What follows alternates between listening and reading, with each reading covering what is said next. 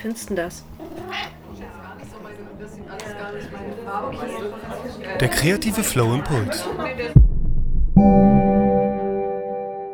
Von Roberta Bergmann. Hallo und willkommen zur vierten Impulsfolge von der kreative Flow. Ich bin Roberta und ich freue mich, dass du wieder reingeklickt hast. Alle vier Wochen gibt es im Wechsel mit der regulären Podcast-Folge einen Impuls von mir für dich. Das ist eine praktische Aufgabe, mal eher zum Nachdenken und Aufschreiben, mal was zum Machen, Malen, Zeichnen, Fotografieren, Komponieren etc. Du kannst dazu gern ein Impulsjournal führen. Du entscheidest dabei selbst, wie viel deiner freien Zeit du in die Impulse investierst. Und am Ende des Jahres hast du zwölf Impulse und zwölf Aufgaben, warst gemeinsam mit mir ein ganzes Jahr kreativ aktiv und hast, ohne es zu merken, eine kreative Jahreschallenge aufs Parkett gelegt. Cool, oder? Höre dir auch gern die vorherigen Impulsfolgen an und komplettiere so deine Impuls-Challenge. Deine Impulsergebnisse kannst du gern bei Social Media teilen, indem du die Hashtags, und jetzt kommen sie, der kreative Flow Impuls und Flow Impuls Challenge verwendest und meinen Account at der kreative Flow verlinkst. Die Hashtags schreibe ich dir nochmal in die Show Notes. Starten wir jetzt mit Impuls Nummer 4 und deiner Aufgabe für die nächsten vier Wochen.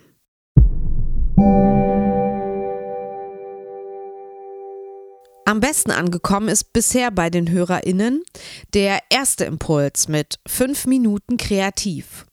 Und da die letzten beiden Impulse eher strategisch waren, soll es diesmal wieder mehr ums kreative Schaffen gehen. Ich möchte, dass du dir überlegst, wie du in der Regel an deine kreativen Projekte herangehst. Machst du eher spontan und schöpfst aus dir selbst heraus? Das nennt man Katharsis. Das habe ich auch in meinem Buch Kopf frei für den kreativen Flow erklärt. Das Buch verlinke ich dir in den Show Notes. Das aus dir selbst schöpfen, das klingt doch erstmal wunderbar. Aber ich kenne viele, die nicht wissen, wie man das macht, beziehungsweise denen das sehr schwer fällt.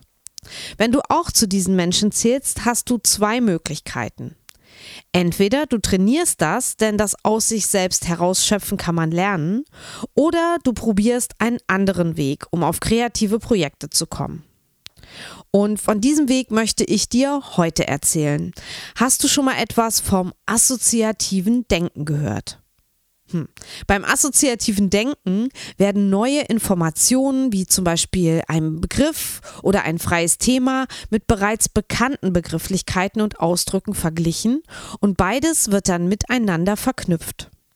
Assoziation kommt aus dem lateinischen associare für vereinigen, verbinden, verknüpfen, vernetzen.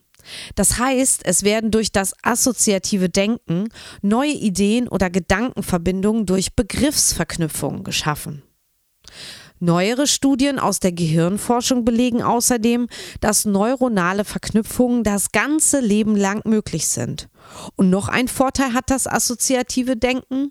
Je mehr Verbindungen wir schaffen, umso besser funktioniert unser Gedächtnis, auch im Alter.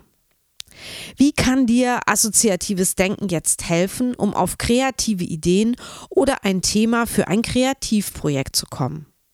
Da habe ich eine Technik für dich, die erstmal ziemlich willkürlich wirkt. Und ganz ehrlich gesagt, sie ist auch willkürlich, aber du wirst dich wundern, was dabei zutage kommen kann. Also, so funktioniert das. Nimm dir ein beliebiges Medium, in dem du Text finden kannst, sei es ein Wörterbuch, ein Roman, eine Zeitung oder Zeitschrift oder ein Blogartikel. Und dann leg eine Regel fest, nach der du dort ein Wort herauspickst. Zum Beispiel das erste Nomen im Artikel oder das erste Verb oder den ersten Satz eines Romans zum Beispiel. Und auf Basis dieser willkürlichen Auswahl fängst du anschließend an zu assoziieren, also Begriffe zu finden, die zu dem, was du herausgepickt hast, passen. Ist das erste Wort aus dem Artikel zum Beispiel Katze, dann assoziierst du Fell, Weich, Haustier, Katzenhaarallergie, Miauen, Katzenfutter, Revier markieren, Kastration, Krallen, Maus, Hund, Katzenspielzeug und so weiter. Wenn du zum Beispiel von einem ersten Satz aus einem Roman ausgehst, überlegst du, was dir dieser Satz erzählt und wie die Geschichte weitergehen könnte und schreibst eine oder mehrere Varianten auf. Und wenn dir das zu lange dauert, dann kannst du das natürlich auch in Stichworten machen. Und aus dieser Methodik kannst du ohne Probleme ein eigenes Werk kreieren. Sei es eine Kurzgeschichte, ein Comic, ein Bild, ein Song, eine Choreografie, ein Bilderbuch, ein Blog, ein Film, eine Fotoserie, eine Animation als Augmented Reality oder, oder, oder. Und wenn dir das zu willkürlich ist, weil du zum Beispiel Katzen nicht magst oder den ersten Satz aus dem Roman, den du gewählt hast, doof findest, ja, dann nimm halt ein anderes Buch oder einen anderen Begriff oder Schwierigkeitsstufe 2, nimm dir einen eigenen Begriff oder einen eigenen Satz und gehe wie eben erklärt vor und assoziiere dabei wild und wertfrei und schau, was dadurch an Infos zusammenkommt und wie sich daraus vielleicht etwas entwickelt, das du kreativ umsetzen kannst. Ganz ehrlich, diese Aufgabe geht mir in Fleisch und Blut über. Ich weiß auch nicht genau warum das so ist, aber ich bin eine assoziative Denkerin, glaube ich. Viele meiner Projekte sind nämlich genauso entstanden. Man könnte es wohl auch als Kopfkino bezeichnen, was da bei mir losläuft, wenn ich anfange zu assoziieren.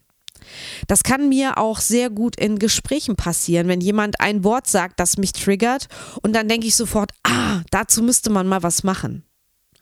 Wenn es dir auch so geht, dann schreib dir das auf, wenn du eine Idee hast oder ein Wort nicht vergessen willst.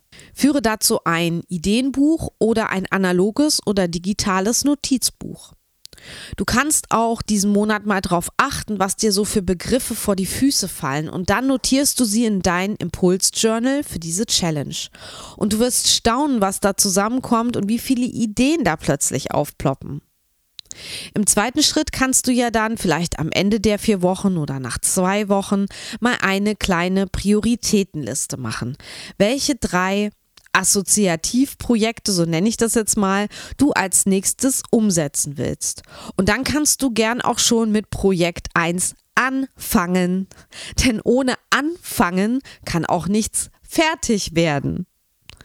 So, ich hoffe, mit diesem vierten Impuls konnte ich dich inspirieren, in deiner nahen Umgebung mal auf Themensuche zu gehen.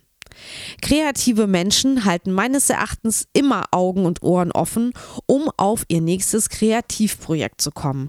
In dem Sinne, halte Ausschau nach Begriffen oder Input, der dich assoziieren lässt. Wenn du noch Fragen dazu hast, dann schreib mir gern an hallo at derkreativeflow.de oder sprich mir bei Speakpipe eine Sprachnachricht ein. Den Speakpipe-Link findest du auch in den Show Notes. Und wenn du jemanden kennst, für den das hier genau der richtige Impuls sein könnte, dann schick ihm den Link zur Folge, teile den Link in deiner Instagram-Story, in deinem Facebook-Profil oder einer Facebook-Gruppe, wo es passt und erlaubt ist. Das war mein vierter Impuls für dich. In zwei Wochen hörst du hier auf diesem Kanal Folge 50 meines Podcasts. Und bis dahin freue ich mich über eine Spende für den Podcast auf mein PayPal-Konto paypal.me slash Roberta Bergmann oder über eine Rezension bei Apple Podcasts. Abonniere auch unbedingt diesen Podcast, um keinen Impuls mehr zu verpassen. Ich wünsche dir jetzt eine kreative Woche. Tschüss, deine Roberta.